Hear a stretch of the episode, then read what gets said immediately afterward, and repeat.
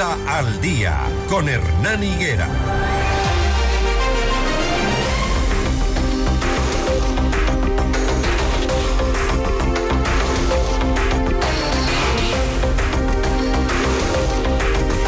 Seis de la mañana, 47 minutos, seis con 47 minutos. El día de hoy no está tan frío como ayer, ¿ah? Hace menos frío, em, tenemos un sol parcialmente nublado, vamos a ver si sale el sol.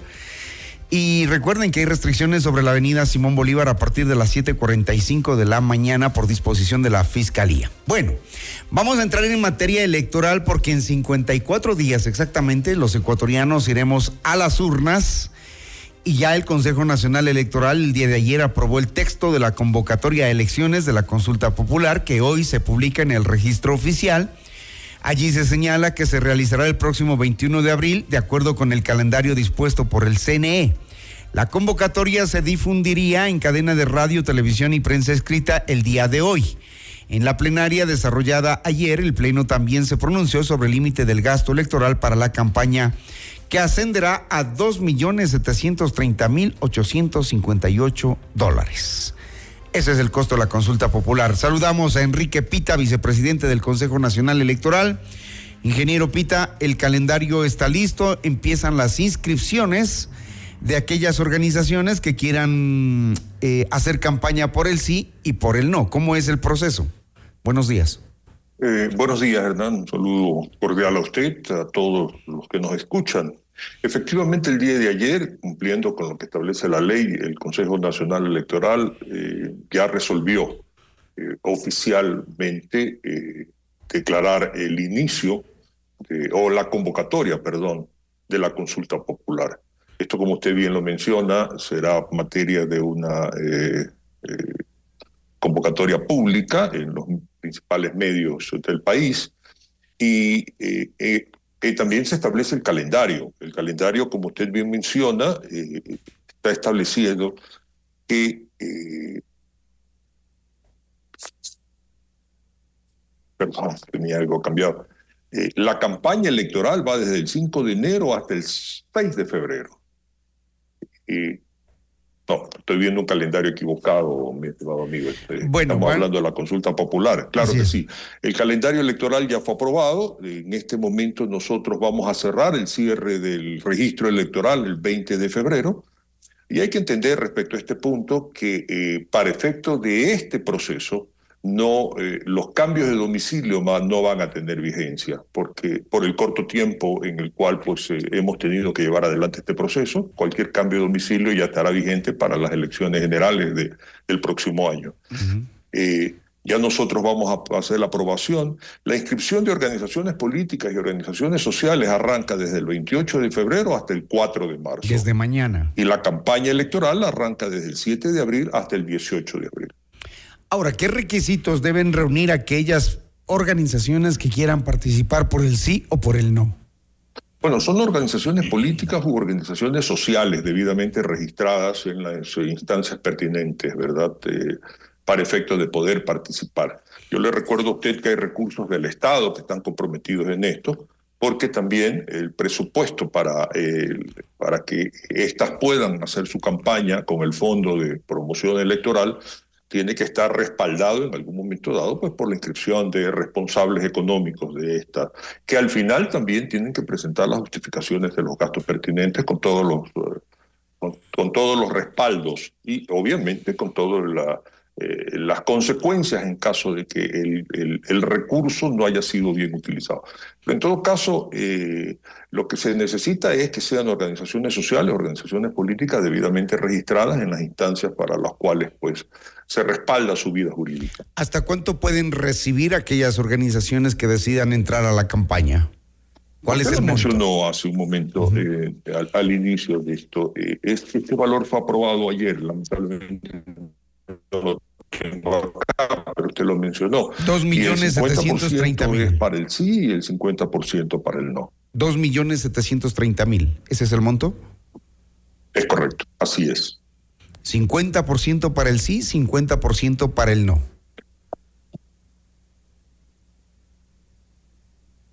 Ingeniero Pita. Sí, sí, es correcto. perdón, estaba afirmando usted, sí, es correcto. Ok, entonces el próximo 21 de abril los ecuatorianos deberán ir a las urnas. Nos ha dicho que el cambio de domicilio electoral no es necesario porque no tiene validez por lo corto del tiempo que se viene. Pero entonces, mientras este calendario avanza, ¿qué, mm, ¿qué acciones va a tomar el CNE para avanzar en el tema de la consulta? Porque se viene contratos, se viene impresión de papeletas, se viene difusión de información. Toda nuestra gestión guarda relación con un calendario que en su momento fue aprobado. Y todo ese calendario para llevarlo adelante está respaldado también en un presupuesto que también ya ha sido puesto en conocimiento del gobierno nacional. Y claro, eh, los recursos deberán de fluir en una forma ágil. Nos corresponde, por ejemplo, contratar personal en cada una de las delegaciones para las diferentes actividades que tienen que ser realizadas en, estas. Y obviamente en, la, matriz primero en la también. Por otro lado, ya se está trabajando en el formato de la papeleta y se está también con el formato de la papeleta llevando adelante pues las eh, negociaciones con el Instituto Geográfico Militar respecto a su impresión, como también se lleva adelante eh, el concurso en su momento para empaquetar estas para el armado de todos los kits electorales impresión, armado, distribución, la distribución también cae en manos de eh, Fuerzas Armadas. Se negocia con Policía Civil aspectos relacionados con la, seguridad. Los aspectos técnicos se están eh, poniendo a punto y se realizan pruebas y ejercicios para efectos de también sobre la base de este, la parametrización necesaria para esta consulta popular, para las 11 preguntas, tiene que estar este, definida. Y por último, nosotros como Consejo Nacional Electoral tenemos que aprobar también eh, cuál, cómo, cómo, va a ser el proceso, ¿verdad? Eh, adelantado, va a ser una sola papeleta, pero pretendemos que sea un acta por cada una de las preguntas para efecto de facilidad en cuanto al escrutinio eh, de las mismas. Y el CNE, entiendo, va a hacer también su propia campaña por las 11 preguntas, informando a la ciudadanía aquellas que son de referéndum, de las cuales una es para una reforma parcial, cuatro de enmienda constitucional y las otras seis de consulta popular. ¿Cómo va a ser ese proceso informativo? Independientemente de lo que hagan. primero, convocar a la ciudadanía a asistir eh, es parte de nuestra responsabilidad el, exhortar al ciudadano para que en una forma responsable asista a un evento tan importante como es haber sido consultado sobre preguntas que son tan importantes para progreso, desarrollo y mejoras de varios aspectos relacionados con la vida de nuestros ciudadanos. Y ojalá participen y ojalá voten con responsabilidad de tal manera de que eh, sea una consulta popular fructífera, fructífera en términos de que la respuesta no sea dada por afectos o desafectos, sino porque realmente el ciudadano siente la necesidad de participar y de responder a esta consulta pensando en progreso, pensando en desarrollo. Y esa es la, nuestra eh, campaña, es convocar al ciudadano para que participe. Por otro lado, alguien me preguntaba si el gobierno puede participar. El gobierno no puede participar como promotor de la campaña electoral el gobierno puede participar en un momento dado eh, argumentando o respaldando la posición que tiene para preguntar o la explicación que podría dar y sea necesaria para las preguntas. Pero en ningún caso es un actor político que tiene que promover respuestas en relación a la consulta que ha planteado.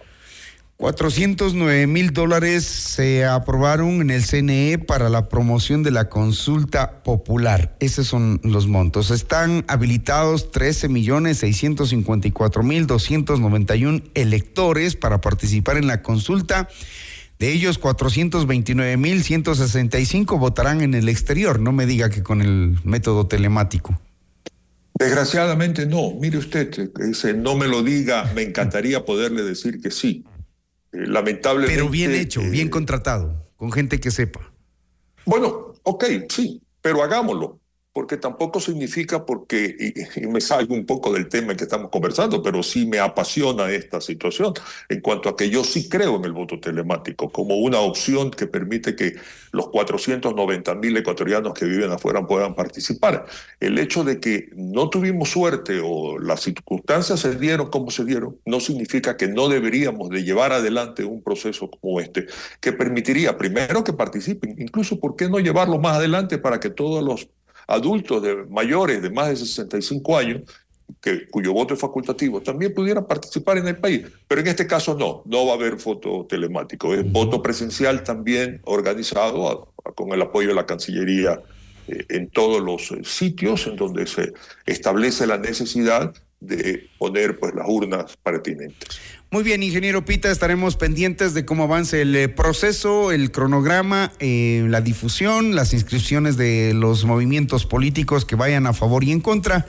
Vamos a estar pendientes porque arranque este, este proceso con la convocatoria que se hará hoy de manera pública a través de diferentes medios. Gracias al ingeniero Pita, vicepresidente del Consejo Nacional Electoral, hablando del proceso de la consulta. Gracias. Buen día. A usted, Hernán, buenos días. Seis de la mañana, 58 minutos.